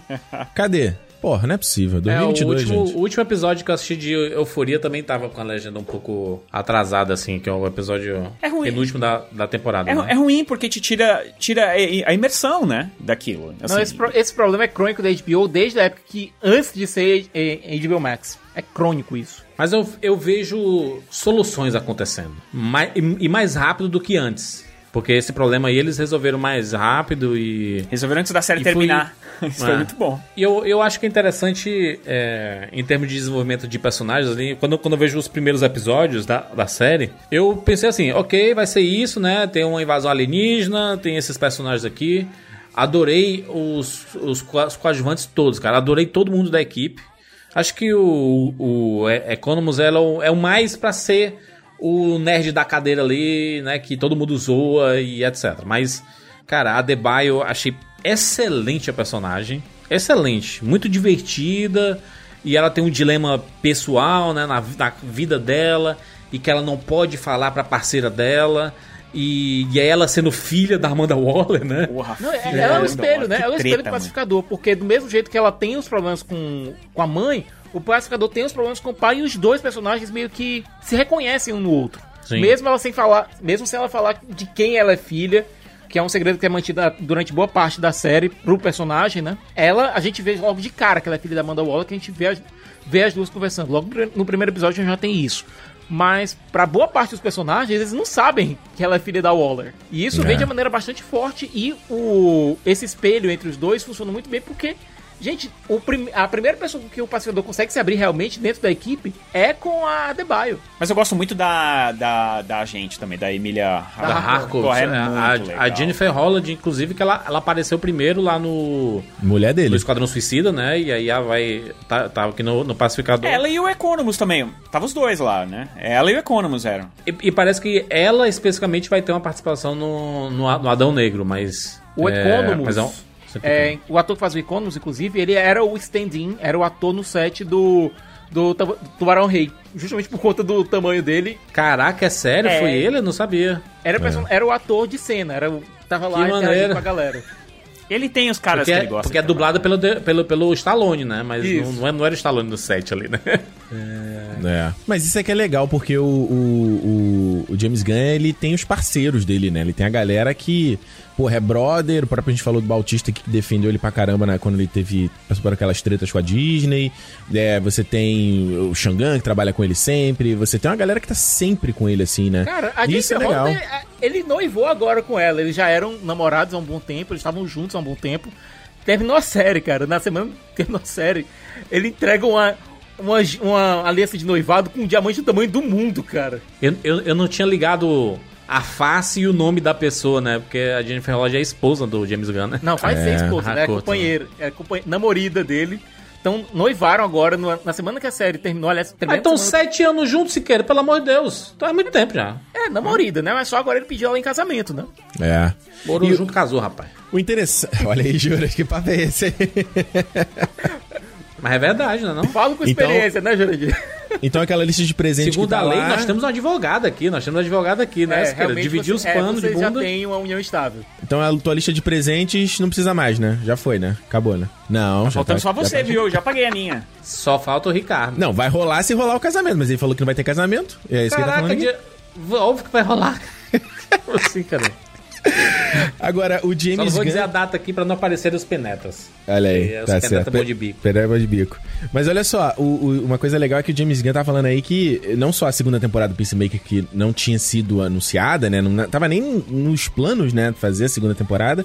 E aí falando aí, nessa mesma entrevista da Variety, que terminou Guardiões 3, ele vai fazer cinema aí por um ano. né? Cinema, vai fazer série, né? DC, rapaz. O, o, o James Gunn, Acabou com ele vai Marvel. só terminar esse contrato Acabou. do Guardiões e vai picar a mula pra Warner, porque Acabou. a Warner já, já, já falou assim, não vou, não, não pouparei despesas, James Gunn. Você pode ficar à vontade aí, faça tudo que você quiser, faça série, é, já deu uma, uma, uma, uma, né? Uma pequena amostra da Liga da Justiça junta ali no, no final. Uhum. É, vai, faz um filme da Liga aí, faz um filme do Superman, faz um filme do, né, do, do- da Mulher Maravilha, faz, faz tudo aí, rapaz. Não, peraí. O James que é que tem de confirmado do James Gunn, certo? Ele tá terminando Guardiões 3 pra Disney, vai fazer também um especial de Natal dos Guardiões. Isso vai ser muito maneiro. Tô doido pra ver essa Deve porra. fazer cara. junto, né, Siqueira? Deve, deve ser junto com o Guardiões 3, ele faz o, essa, essa parada de Natal, né? Isso. Durante as, as mesmas filmagens. Aí depois ele disse, olha, vou trabalhar agora em é, Pacificador, na segunda temporada, que ele vai escrever de novo todos os roteiros. E ele tá preparando também uma série derivada do Esquadrão Suicida com outro personagem que não é o Pacificador. Quem vocês acham que é, cara? Eu, eu tô querendo muito que seja Caça-Ratos. Provavelmente vai ser Caça-Ratos, né? É, ele, Uma diz que não, ele, que tem- ele diz que não necessariamente vai estar escrevendo e dirigindo nessas séries, né? Ele vai estar ali meio, meio capitaneando, né? Mas a segunda temporada de Pacificador ele vai escrever Vai e dirigir dele. todos os episódios, ele já falou, né? Escrevendo e dirigindo. Vai ser dele. Agora, essa outra série, pô, sabe, sabe o que seria muito maluco? Muito maluco mesmo. Se fosse uma série da Caça-Ratos e chamasse o Taika pra dirigir um episódio ou roteirizar alguns episódios, sabe? Porque ele foi o Caça-Ratos 1, né? No, lá no filme do, do Esquadrão Suicida. É. Seria bacana. Seria uma boa ideia. O Taika tá, inclusive, tá inclusive com série na HBO Max, aquela série dos piratas lá. Eu, que, eu queria muito, e demorou pra acontecer, porque eu acho que finalmente vamos ter a, a- o destaque que merece, que é uma série da Arlequina, né? Eu sei que a Margot Robbie não... Já não temos uma série ótima da Arlequina. Sim, mas é desenho animado, se quer. Desenho animado é outra coisa, outra parada. Mas sério, você tem certeza, Jura? Série da Arlequina precisa? Eu acho que não precisa, não. Pô, mas porque ela também que já falou que quer, vai dar um Ah. tempo agora. Entre preciso ou não, você... aí a gente pode colocar um monte de série aí no pacote também aí. É... É, mas é que é uma personagem que já tá muito desenvolvida, cara, no cinema, já, já fizeram... Será? Eu acho que eu acho que principalmente no Aves de Rapina ela foi bem desenvolvida, cara. Sabe? Eu acho que conseguiram Sim, fazer teve, uma- e eu acho que já no, no Esquadrão ela já evolui ainda mais. É, eu acho que é uma personagem que já tá bem evoluída. Não sei se ela precisa de uma série.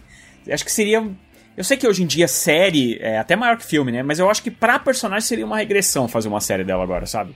Eu acho que ela já tá, ela tá pr- pronta pra fazer grandes filmes aí, fazer é, aparecer em filmes da, da Liga da Justiça, talvez, não sei. O que, a- a- então o que sobra aqui é a Caça-Ratos, né? Porque não vai fazer do Rick Fleck, ele morreu, né? O Idris Elba vai ter uma série? O Idris Elba já tá fazendo a série do Knuckles é, o lá. Idris Elba, não sei. A Caça-Rato é, é possível, tem o Bolinha, se, se elas passasse antes, podia ter uma série do Bolinha, ia ser divertida. Cara, uma série do Bolinha seria, Seria insana, muito. viu? Yeah, imagina, cara, o- do James Gunn escrevendo uma série. Porra, ia ser maravilhoso. Mas eu não sei se ele. Ia ser bom. Seria complicado porque o personagem. A não ser que ele inventaram que ele não morreu e conseguiram salvar ele, sei lá, alguma coisa do gênero, que também não seria difícil. Afinal, Ah, mas pode ser uma série antes. Uma série antes com a mãe dele e poderia. tudo. não? poderia. Eu acho que eu acho que pra mim seria a melhor, Não, a e melhor outra ideia coisa, até. todo lance com a mãe tamanho dele, cara, eu acho que rende, rende, viu? É, é, rende mais coisa, total. É uma pena que morreu, né? Porque aí não pode ser aproveitado pro futuro, né? É, então tem esse problema. Mas eles podem, no final da série, mostrar que ele tá, ficou vivo. Cara, fi- caiu um prédio em cima do John Cena. Entendeu?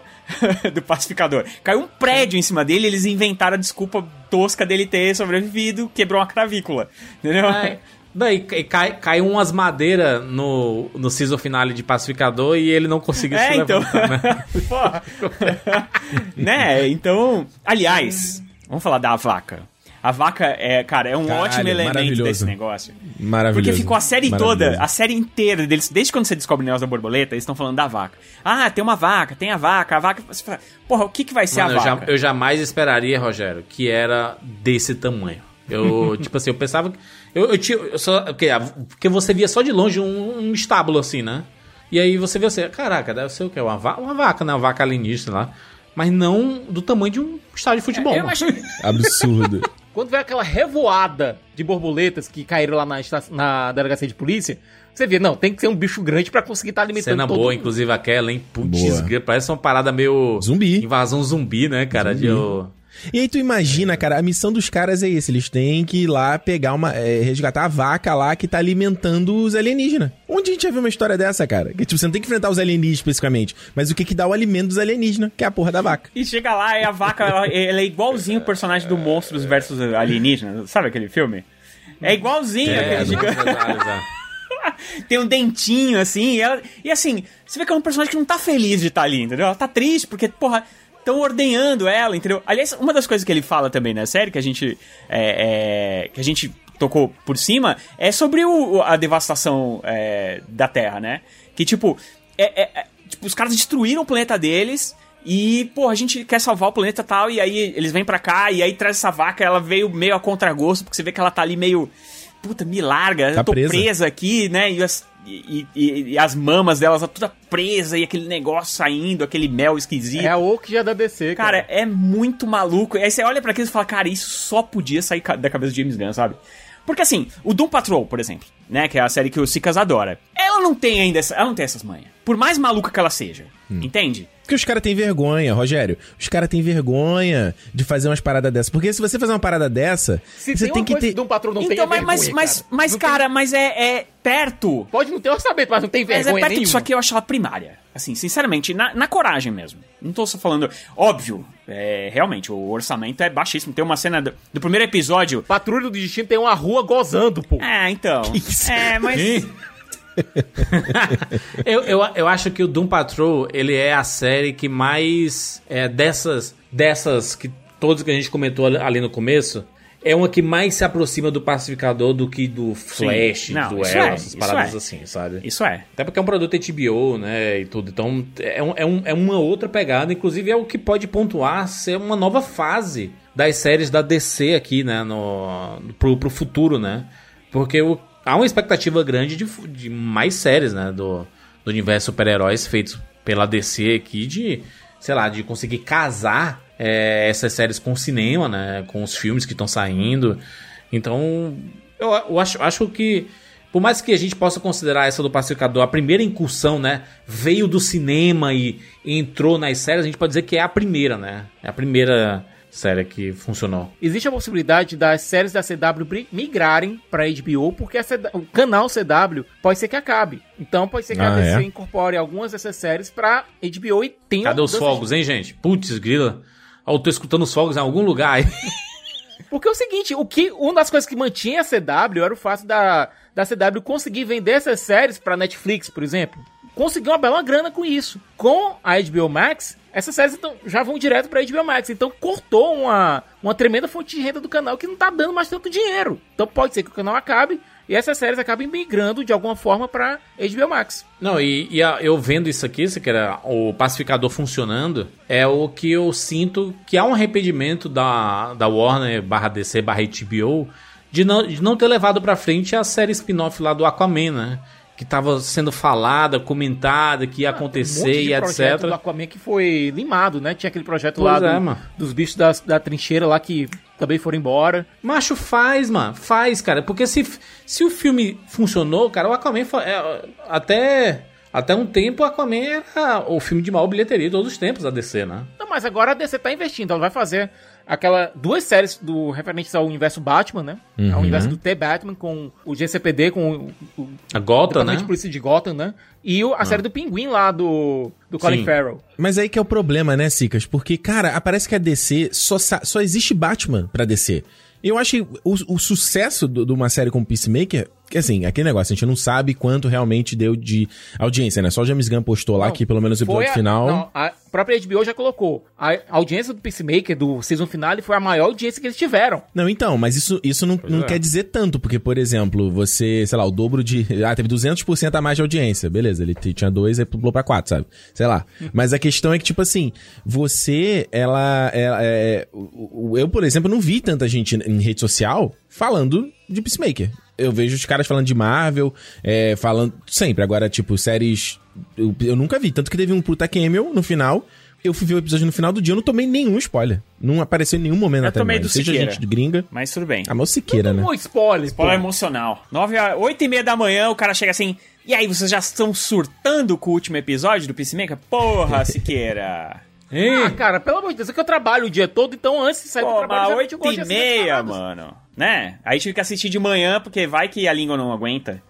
Mas olha só, a, a Warner, a DC, parece que só, só, só existe Batman no universo dela, né? Então, tipo, o, o interessante é que eles. Tomara que eles explorem outra coisa, né? Porque todo projeto que não é uma parada ultra garantida, me parece, eles ficam. Eles, a, a, de risca fora. Tava fazendo lá o filme dos Novos Deuses, né? Ih, não vai fazer mais. A série não vai fazer mais. Não, mas é o que eu acho que agora, Ricardo, o, a essa série do Pacificador é a comprovação de que existe coisas além da, de, de Batman, entendeu? Então, Isso. eu acho que Isso. ex- existe uma chance de novos projetos serem confirmados e acontecerem. Uhum. Cara, tudo vai depender do que acontece com os filmes, sabe? Eu acho que como vem agora Batman, vai vir depois Adão Negro, Flash e tudo mais, a chance da gente ver spin-offs é, acontecendo, eu acho muito legal, porque o spin-off não necessariamente é, ah, vamos aproveitar do sucesso do filme. É você é, desenvolver esses personagens pra depois eles irem pro cinema de novo, entendeu? E- Exato. Ah, e outra coisa, a gente, vai, a gente provavelmente vai ter agora uma nova versão do Arqueiro Verde, né? Porque como teve aquela citação ao personagem lá no último episódio de Peacemaker, então existe um Arqueiro Verde dentro do desse universo cinematográfico DC.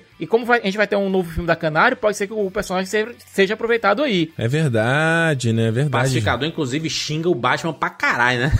Esse Não, episódio. aquela dos- cena dele xingando o Batman por conta do Coringa lá, quando o vizinho dele chega lá e diz, sim, o Batman tem uma galeria de inimigos, tu não tem. Aí isso porque eu mato os meus. Quantas pessoas o Batman já não matou deixando o Coringa vivo? Tem uma hora que a Hardcore fala pra ele assim: Pô, você fica inventando história de todos os heróis, você tem historinha pra todos os heróis e tal. E, e aí ele fala assim: Ah, mas a do Aquaman é verdade. Pois é, Aliás, não é verdade, ele que eu- fala, é- esse- é, o, é o Murney, né? O Murney fala: Ah, o- ah não, é o, é o Economus que fala assim: É, o do Aquaman é verdade.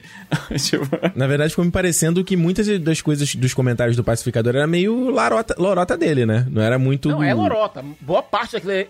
Superman É. tendo fixação por cocô, gente. Pelo amor de Deus. É porque o pacificador, ele tem um ego do tamanho de, um, de uma ervilha. E pra ele conseguir se sentir melhor com ele mesmo, ele inventa essas coisas, pô. Inclusive, o, o James Gunn, ele deu liberdade pro John Cena extrapolar as coisas, né? Inclusive, sair do roteiro mesmo. Tanto que a parada da, bis, da bissexualidade Foi, partiu foi. do John Cena, né? Uhum. Ele falou assim, cara, a gente pode explorar isso aqui. Aí o Robert Patrick, que é nosso T-1000 lá, ele dá um, ele, ele faz um discurso bem homofóbico com, contra o, o pacificador. E aí ele começa, ele fica puto. Cara, aquela cena é muito foda. Eu, eu, pra, pra mim ficou, ficou marcada aquela cena. E, o- e o que eu acho massa, quando tem uma cena trágica, forte, que impacta no personagem, mostra impactando. E o James Gunn Uhum. mostrou, cara. Porque normalmente o que a gente vê é assim, fade in, fade out, já tá, já estão fazendo outra coisa, né? E, e se divertindo e tudo mais. Ele fica mal pra caralho. Ele fica muito. Aquilo ali mexe com ele, to- toda aquela cena, né? Acho a construção toda muito bem feita. Acho que desde a primeira apresentação do, do Dragão Branco ali, do. Ele, ele, né, vendo o filho e tratando mal o filho, e depois ele sendo preso, e aí ele, ele sendo reconhecido ali na, na prisão, né? E sendo louvado, né? Com gestos nazistas e tudo. E aí depois a gente vê que dentro da casa dele tem um tipo um, um arsenal, né? Tem um, um esconderijo de armas ali, os capacetes ridículos do pacificador lá, mas cada um com um poder efeito diferente. Tem o capacete de onda sônica, tem o de torpedo humano, que, a- que a É. Debaio acaba, sendo, acaba Muito usando bom. pra detonar a vaca, cara. O, de, o- é o do raio lá, né? O do, de, Torpedo de humano. onda lá, né? Aquele, o que flutua, o capacete vai flutuando. Aí quando eles falam, olha, a gente vai falar, então ative o capacete antigravitacional. Aí o bicho foi. Você, lembrando desse, do, principalmente do capacete que explode, que mostra o quanto de orçamento a série tinha e que era muito bom, porque, cara, é muito bem feita a cena é, das explosões, é, é outro fator que eu acho que é o. Porque assim, não adianta ficar fazendo série de tudo. Tipo, que nem fizeram a série lá do, do, do Comissário Gordon, aí faz série não sei do que. Não adianta. Eles, Mas, cara, Gotham durou, viu? Era, era uma série então, bem ruim, muito mas durou. ruim, com um orçamento Quatro, cinco temporadas. Você vê que você percebia no primeiro episódio. Cara, quando você vê o primeiro episódio, que é normalmente onde entrou a grana, e, e é ruim, você fala, porra, não, né? E aí, cara, essa é uma coisa que a Warner precisa fazer. Meu, bota dinheiro nas coisas, pelo menos pros efeitos. É como o Giras falou lá no começo do podcast: série de super-herói. Séries, qualquer coisa que. é, qualquer tipo de coisa que precisa de efeito e o efeito é ruim, ele te mata logo de cara. Esse é um problema do Doom Patrol. No, no- sei lá, no primeiro episódio tem um. um- Não, deixa eu falar do efeito. Esse- eu, eu sou fã de Doctor Who, cara. Eu sou, eu sou acostumado com série que o orçamento para efeitos especiais é um sanduíche de presunto e um. Sim, mas não pode um nivelar por com baixo da rolha. opinião, entendeu? Va- Vamos É, eu, não, eu não concordo tanto. Não concordo tanto com o Rogério, não. Eu acho que se o texto é bom da história, a gente releva design meio tosco, é, CGI meio Cara, se, tosco. se você visse a bolha assassina na rua do, do, do Doom Patrol do primeiro episódio, você talvez reformulasse isso que você tá. Porque assim, era importante que aquilo fosse perigoso. E na verdade é. Não, eu tô ligado, mas, mas o Rogério, Rogério, eu assistia Fringe, bro- brother. Fringe, né? Era uma série da Mas Fox Fringe que. era até show, pra época. Eu fui reassistir o Fringe agora e é difícil, cara. É. Pois é, mas por que você segura? Porque o texto é bom, porra. Assiste o. Eu até, até mandei pra, pra vocês aí o linkzinho aí. As- a- rever a primeira luta do pacificador com aquela mulher lá, a primeira borboleta que ele enfrenta.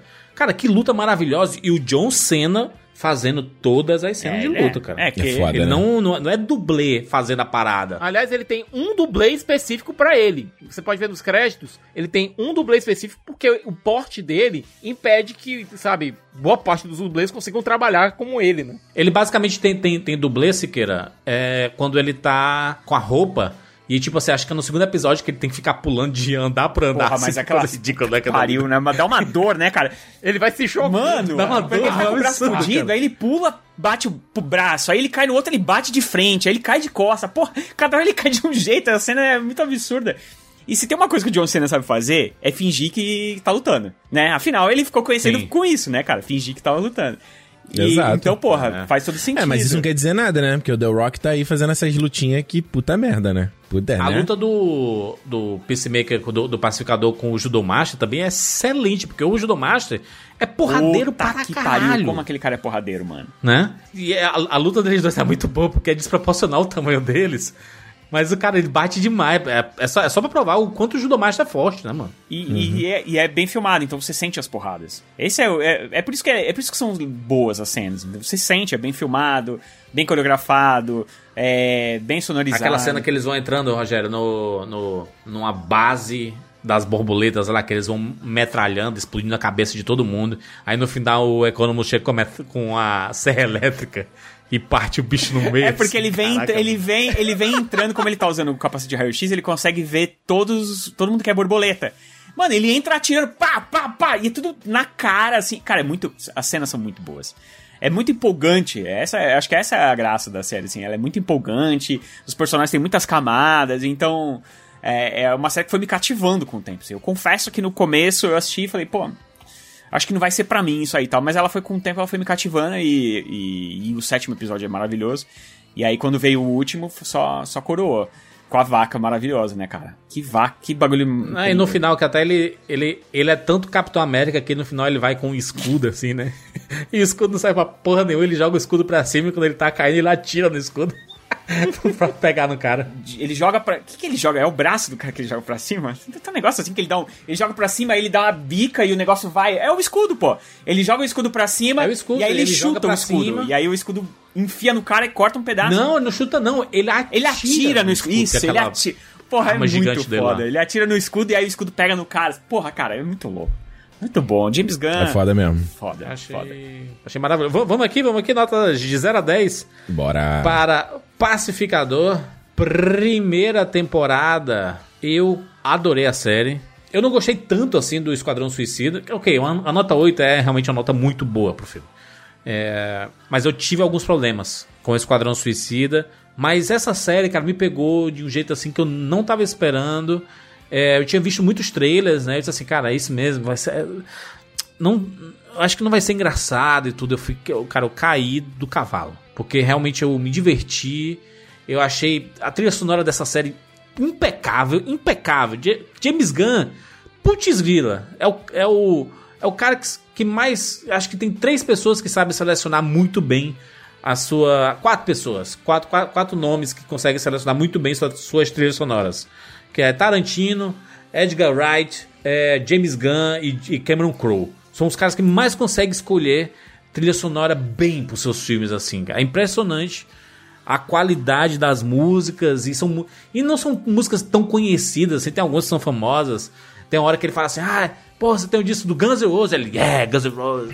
é muito quinta série pivete, né, Total. empolgado com as coisas. Mas que série divertida, que série legal e terminou redonda. Uma aula, como fazer uma season finale bacana. E você assim, olha aí, cara, encerrou. Se não tiver continuação, não precisa tratar de boas. Se tiver, massa. Mas encerrou bonitinho, coisa que a gente não tava vendo é, na, na, na concorrência. Encerramentos bons, né, de, sua, de suas séries. Não tenho nem o que tirar. 10 de 10 para Pacificador. Que isso. Thiago Siqueira. Voto com o relator. Olha, essa série não deveria existir, sabe? Essa série não tinha motivos pra existir. É um personagem que cujo feito maior é ter sido é, modificado pelo Alamu pra se transformar num comediante, sabe? Era uma série que o James Gunn fez quando tava enclausurado no meio da pandemia, que ele começou a escrever que ninguém tinha pedido pra ele. E acaba sendo uma das coisas mais interessantes da DC, povoando ainda mais aquele universo que que tinha um foco ao mesmo tempo gigantesco e muito pequeno quando tava nas mãos do Zack Snyder, mas que com uma série de oito episódios o James Gunn trans- conseguiu transformar em algo maior, sabe? Conseguiu transformar de fato num universo, numa, é, num mundo in- interconectado. É, John Cena é incrível, os personagens de apoio são todos maravilhosos. Tudo, tudo funciona. É, é- é- é insano isso. Você, você, você tenta pensar no defeito e não consegue encontrar. Pelo que a série se propõe, nota 10 de 10. Aí, rapaz. Ah, Vai ver o Siqueira dando 10 pra alguma coisa. Bonito.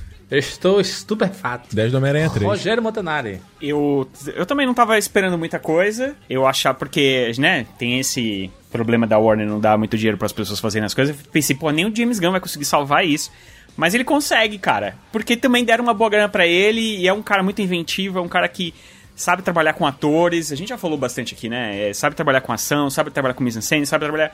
Sabe, é um cara que, que realmente sabe escolher trilha, é um cara que tem uma, né, uma, uma discoteca absurda na casa dele e, e, e eu acho, o mais legal, da, acho que da, da- de quando ele escolhe música, que ele não é, de vez em quando ele é óbvio, aliás, as trilhas deles misturam isso, né, Na- uma coisa nada óbvia com uma coisa óbvia, e, e isso chama muita atenção e a galera curte muito, e eu sou uma dessas pessoas que curte demais. Porém, eu, eu tive esse incômodo sim no começo da série e fiquei com vontade de não, não assistir mais. Porque eu falei, ah, mano, não, não tô curtindo tanto. Tava, sabe, tava querendo pegar o celular, que é uma coisa que eu não faço de jeito nenhum. Tipo, se é pra assistir um negócio, eu assisto. Eu não fico com o celular na mão, nem nada disso. E eu fiquei com vontade de pegar o celular, dar uma olhadinha no Twitter e tal. Mas ela foi me pegando aos poucos. Então eu só vou tirar um pontinho por causa disso, assim, porque eu acho que o James Gunn, ele, ele. Eu acho que ele colocou todas as piadas que ele pensou e, é- e eram piadas demais. Eu acho que talvez ele tivesse dado um pouquinho mais. É, um, pouquinho, um pouquinho mais de substância pros personagens no começo. Ele podia. Na verdade, ele só podia ter nivelado melhor, né? É, mas ainda assim é uma baita série. Então eu vou dar uma nota 9 pra ela e eu quero. Quero ver mais esses personagens, cara. Quero mais Eagle, quer, Eagle. Quero mais Eagle, quero mais Har- Harcourt, quero mais. Sabe? Todo mundo. Quero Vigilante. Vigilante, a Adebayo também, que, tá, que é ótima. E. Judomaster. O Judomaster é um que a gente não sabe o que vai acontecer, né?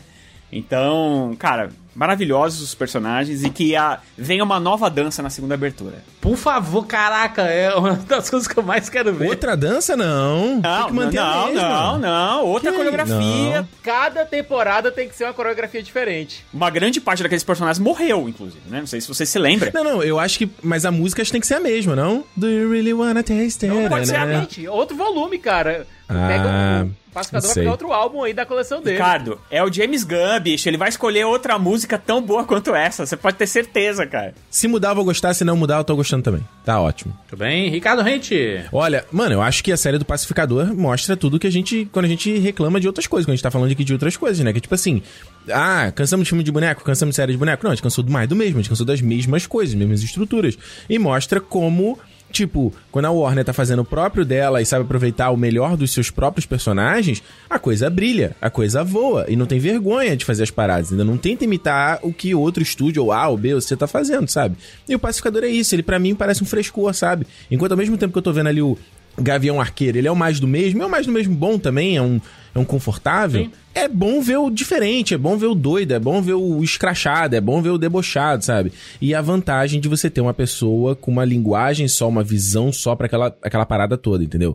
É, a- com tudo aqui que a gente já se debulhou de elogios nesse programa inteiro, acho que só de negativo pra mim, um é uma coisa de muito piada adolescente demais, coisa que ele faz isso no Guardiões, ele fez isso no Esquadrão Suicida, é um cacuete do James Gunn. Ele, eu acho que ele perde, passa do ponto, entendeu?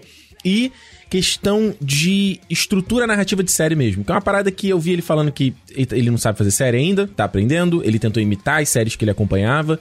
Então acho que às vezes, como ele tinha que preencher ali aqueles 40 minutos de episódio ali, me parecia que tinha um pouco de barriga às vezes. Parecia que a história não tava andando, ela dava meio volta nela mesma, porque me parece que o James Gunn ainda não tava sabendo como ele estruturar a história que ele queria contar numa- num processo narrativo diferente, né? De episódios semanais ao invés de um filme de duas horas. Mas mesmo assim, nada muito grave e nada que na segunda temporada ele não vá fazer melhor, né? Então, pra mim, a nota 8 de 10. Excelente série. Se não tivesse segunda temporada, tava de boa. Mas já que vai ter, tá ótimo. Mas ele, ele vai ter segunda temporada e eles fizeram uma coisa que, ó, dona Netflix aí podia aprender a fazer. Encerra a história na temporada, brother. E deixa a ponte pra próxima. Não, não- não- usa uma temporada inteira, aí não resolve nada, joga pra uma segunda temporada, aí cancela a série. E aí a gente não sabe de nada. Eu tenho um ódio. Eu não assisto mais um nada por causa ódio disso. mortal disso. Bicho, termina, mano. A primeira. Se em uma série, uma temporada, em quase 10 horas de conteúdo, você não conseguiu contar uma história, meu amigo, acabou. Desiste. Desiste. Não é possível. E, é- e- e episódio semanal, né? Que delícia. Delícia. Delícia. Lança três, dois, três episódios pra começar, pra deixar o público Isso. empolgado e depois episódio semanal. É isso. Ótima Mantém a discussão, como é, é, a discussão aberta, cara. Não. Ah, vamos falar só disso por uma semana e depois nunca mais falar da série até ser anunciada a segunda temporada. Não, vamos manter a discussão por um, dois meses. Acabou. Acabou. Acabou o negócio É de o formato fim. Netflix. Acabou. É o fim do formato Netflix pra, aqui no próximo Rapadura Cast. É, muito bem, finalizamos aqui mais um Rapadura Cast. Você gostou de Pacificador? Recomenda para as pessoas aí, se você pode compartilhar esse podcast através do nosso site, através das nossas redes sociais, através das suas redes sociais, você pode compartilhar. Ah, eu tô ouvindo lá no Spotify. Você pode apertar o botãozinho de compartilhar. Podia ser mais intuitivo compartilhar do Spotify, né? Que é um botão, uns três pontinhos escondido. E aí você vai ter que escolher, tem lá. Cara, aperta um botão, inventa um botão Stories. Onde é que, onde é que o pessoal vai compartilhar, Ricardo? É, é podcast que não no- nos Stories ou no Twitter. Exato, exato. Até porque o podcast não é fragmentado, né, Juras? Tá aí, tem gente que vê no YouTube, tem gente que vê no Spotify, tem gente que vê no aplicativo A, B, C, tudo estruturado, né? Então tem que compartilhar aí, tem que mostrar que tá ouvindo, dar, dar review na plataforma que você ouve, ajuda muito na divulgação, né? Spotify agora tem um- uma votação, né? Que você pode Votação. dar umas estrelinhas né, nos podcasts que você gosta. E olha, Que muito parece bom. pouco, não, mas ajuda muito. Mu- Não, e não só isso, né, Juras? O, no caso específico do Spotify como plataforma de podcast, eles estão investindo muito. Não só essa coisa de você dar a avaliação do programa, né? Coisa que o Apple Podcast já fazia, mas eles têm uma ferramenta de interação muito legal, a gente tá usando direto lá no Cinema, que é tipo pergunta pro público, votação, tipo é, Q&A, é, Q&A não, como é que chama? Tipo enquete relacionado ao episódio. Então, tipo, quanto nota você dá para o episódio aqui do Peacemaker? O que você achou do Peacemaker? É um jeito legal de dar feedback, É. sabe? Antes, antigamente a gente tinha os e-mails, né, Juras? É a nova forma de, de, de interagir, né? Exatamente. Então, é, é, a gente entrega daqui o podcast e você faz a sua parte aí, além de ouvir, nos prestigiar. Você pode é, dar suas estrelinhas, dar seu feedback pra gente. Seja através de rede social mesmo, lá no Twitter, lá no Instagram.